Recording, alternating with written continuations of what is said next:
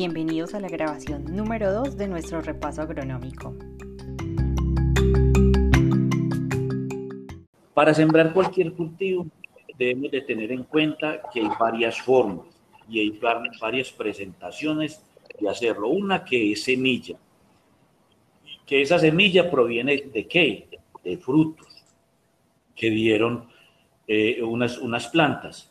Esas semillas, si las queremos hacer a nuestro interior, pongamos el ejemplo del tomate, ¿qué se hace? Se buscan de plantas que, sean, que hayan sido muy sanas, que hayan sido muy vigorosas, que hayan dado mucha producción, que la presentación sea muy buena del, del fruto procedente de donde se va a sacar la semilla, que sea grande, o sea, hay que tener en cuenta todas estas cosas para uno poder sacar una semilla que uno garantice, la sembré y me va a salir muy similar a la madre o de donde saqué yo el fruto, igual con todas las semillas, tratar de, de, tener en cuenta esas condiciones para poderla sacar.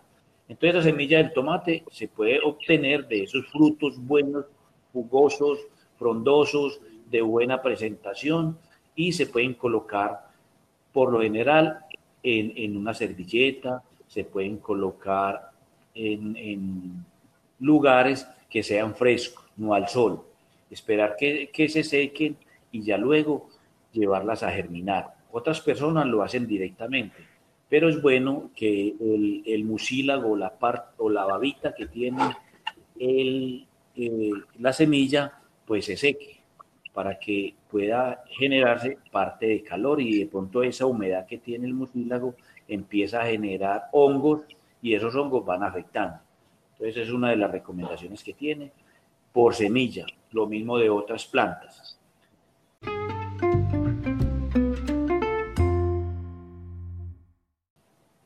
Otra posibilidad que se tiene para reproducir o para hacer cultivos es a través de hijos tal como, como, como tal se puede hacer con la cebolla. Mire que uno va sacando hijos y va eh, implantando. Yo siempre he dicho, uno siembra un hijo y tiene una oportunidad. Si siembra dos hijos, tiene dos oportunidades. Y si siembra tres hijos, tiene tres oportunidades. Se secó uno y le quedaron dos. Ideal sembrar siquiera dos o sembrar tres. Porque estamos esperando que esos nuevos hijos tengan la, la, posibilidad con lo que da la naturaleza, que es la conservación de la especie, que broten más hijos. Entonces, si usted tiene un hijo, ellos van a brotar otros dos, pero si tiene tres, van a brotar seis. Entonces ahí es donde, y si uno tiene un suelo bien suelto y un suelo bien nutrido, va a tener muy buena producción. Y si, y si en el momento de sembrarlo no le faltó con, con el riego, no le faltó con con el manejo y, el retiro de las arbences, vamos a tener muy buen eh, follaje y muy buen cultivo y muy buen peso a la hora de comercializar.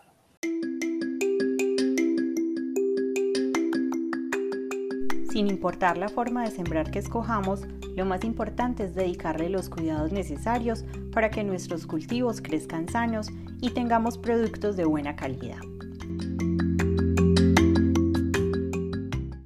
Otra de las posibilidades que se tienen para propagar o para sembrar nuevos cultivos es por, por eh, un proceso que se hace a través del laboratorio que se llaman meristemos.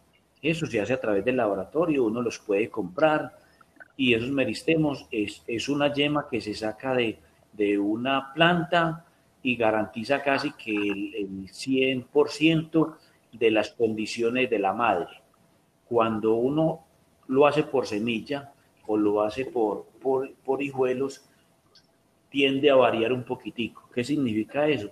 Que es que si, si la semilla, yo saqué una semilla de un tomate, ese tomate fue polinizado de otro tomate. Entonces, puede que ese tomate se presente muy frondoso, pero puede tener genes de un tomate más regular o puede tener genes de la madre de, ser susceptible a, una enfermedad.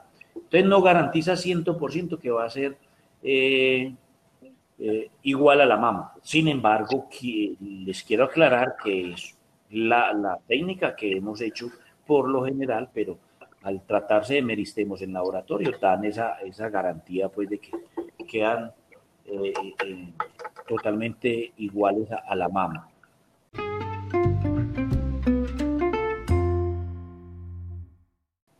Y hay otro que se llama por, por eh, bracitos o por esquejes, que es cortar una ramita de, de un árbol, de un arbusto y, y, sembrarla y ponerla a enraizar. Hay productos que permiten este, este proceso, enraizar los, las, las, eh, los esquejes o lo que uno siempre, en caso, por ejemplo, de, del sinodón quitudenses, que es la, la estrella, el, el, el, pasto de la estrella, uno siembra un hijito, un, pedacito, y ese le crece, y entonces esa es otra forma de propagar eh, plantas.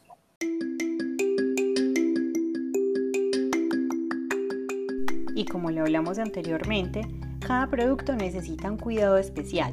Aquí les tenemos algunas recomendaciones para cada uno de los productos que tenemos o podríamos tener en nuestro núcleo de desarrollo productivo. Frijol tiene dos comportamientos o dos formas de desarrollarse. Hay frijol, que es el frijol eh, que es como un arbolito, no necesita tutorado, no necesitamos hacer todo el manejo pues, de, de, eh, eh, sostenerlo, sino que se hace a través de un arbolito. Y está el, el, de enredadera, el de bejuco, que sí hay que hacer todo el proceso de, de tutorado. Entonces así hay cultivos que hay que ponerles mucha atención y hay otros cultivos que requieren un poquitico menos. Vuelvo y le repito, todos los cultivos requieren muy buenos fertilizantes, muy buena materia orgánica. Hay fertilizantes en el, en el mercado químicos. Nosotros no queremos llegar a eso, a esos, a esos fertilizantes químicos que posiblemente ustedes han utilizado en el café, como es la urea, como es el triple 15, como es la producción. Esos son productos que traen esos elementos, el nitrógeno, el fósforo y el potasio y los elementos menores, pero son fertilizantes químicos, que son procesos que se hacen a través de derivados de petróleo y de otras cosas. Nosotros queremos que todos nuestros cultivos sean muy naturales, por eso enfatizamos o queremos que ustedes lo hagan a través de las materias orgánicas de conseguir la gallinaza, de conseguir la porquinaza, de hacer, los productos en la casa. O lo otro también es mirar que hemos utilizado los residuos, eh, residuos de, de, la perforación. Eso también tiene nutrientes y hemos trabajado pues con eso.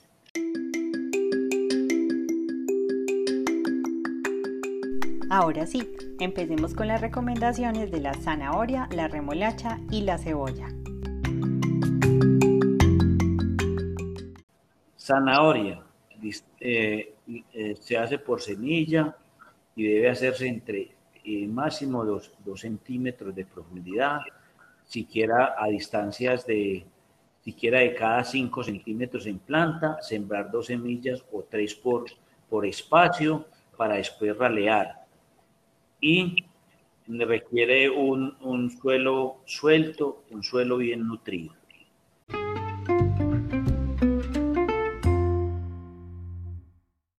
De igual forma, casi muy similar es la remolacha. Eh, la cebolla también, aunque la cebolla tiene la posibilidad de sembrarse por hijuelos, pero la idea es que se haga entre esas distancias.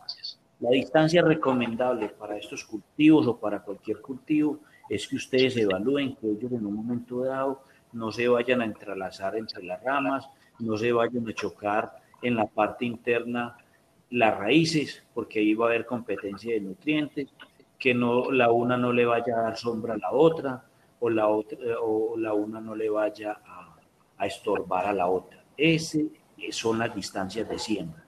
Y de acuerdo al comportamiento de, de, la planta, ustedes se la imaginan cuando sea grande, Ahí es donde uno tiene que evaluar. No es sembrar muchas plantas, sino saberlas sembrar para que se puedan desarrollar bien.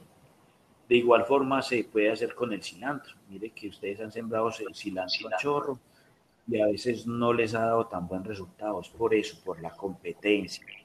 Aunque tampoco se ha tenido el, la cultura de hacer entre saco o raleo o clasificación, que eso es supremamente importante.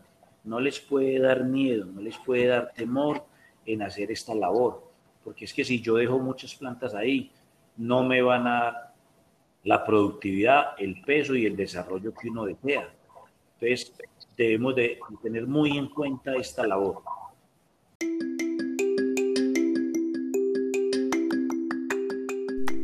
Sigamos ahora con el frijol.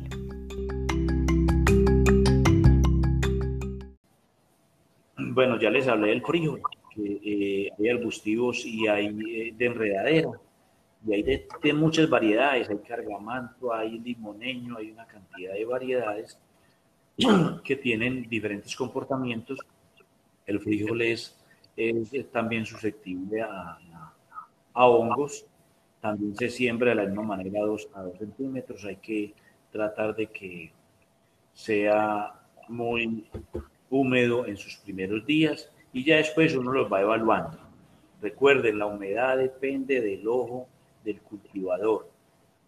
Muy húmedo, que ustedes cojan la tierra y les haga, eh, eh, se les, eh, la palabra es, se les apelmase, ni tampoco que se les, se les disuelva. Entonces hay que tener en cuenta eso. Bueno,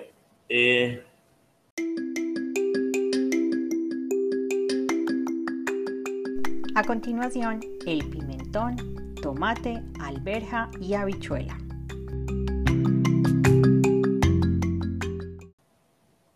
Pimentón, el tomate, eh, la alberja y la habichuela son productos que se pueden sembrar igual, entre 2 y 3 centímetros. Eh, hay que hacerles eh, trabajo de tutoreo, hay que tratar de que las distancias de siembra sean entre 25 y 30 centímetros entre plantas, que sea siquiera de 30 o 40 centímetros entre surcos, eh, posiblemente eh, eh, dentro del tomate hay que tener en cuenta muy, muy especial, son las podas, las podas de formación, las podas de productividad. Una mala poda da pie a que haya mala, mala producción. Porque recuerden que hay unas ramas que son de vicio, unas ramas secundarias que no van a producir. Pero esas ramas si se dejan, si van a, tomar muchos nutrientes. Ellas van a desgastar la planta. Si esas ramas se quitan, pues van a permitir que las ramas productivas, donde va a haber el fruto, sean eh, mucho más nutridas y llegue esos nutrientes, esa fertilización, todo lo que hacemos llegue hasta el fruto.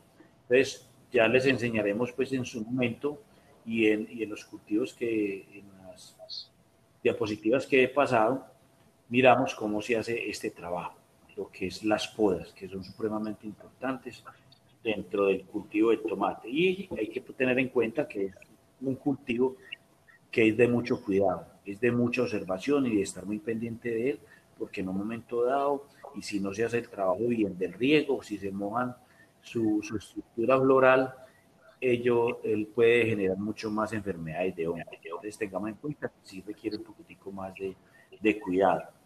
Igual la alberja, igual la lechuga. Bueno.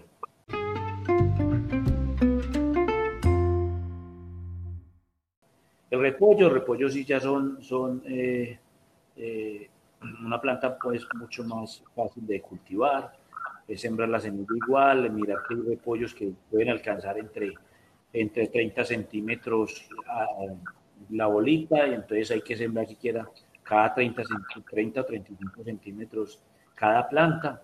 Se puede hacer también el raleo. Y eh, la lechuga es muy similar pues la, la plantación a, a los repollos porque son de la familia y tiene un comportamiento muy similar, se hace igual, por lo general, como les repito, las semillas siquiera dos centímetros y estar pendientes, yo siembro una semilla y esperar el riego cómo se comporta e ir a evaluarla, porque me he encontrado que siembran y no van a evaluar y a los ocho días están esperando que germinen y la germinación es que están todas las semillas destapadas. Entonces, claro, en los ocho días que pasaron, les cayó agua y enseguida los rayos del sol, los rayos ultravioleta quemaron el embrión y no va a salir nada. Entonces es uno esperando y esperando. Pero ¿qué pasó? Le dimos mal manejo y no logramos que esto germinara.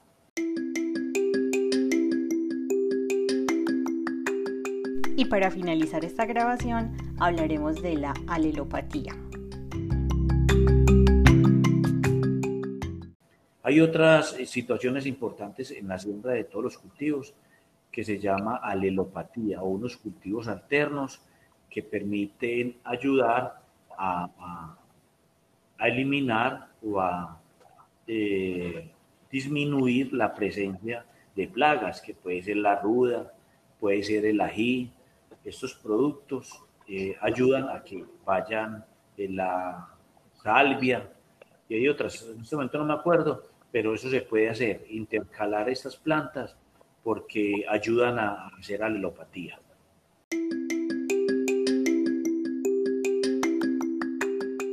Esperamos que este audio haya sido de gran interés para ustedes. Muchas gracias por escucharlo.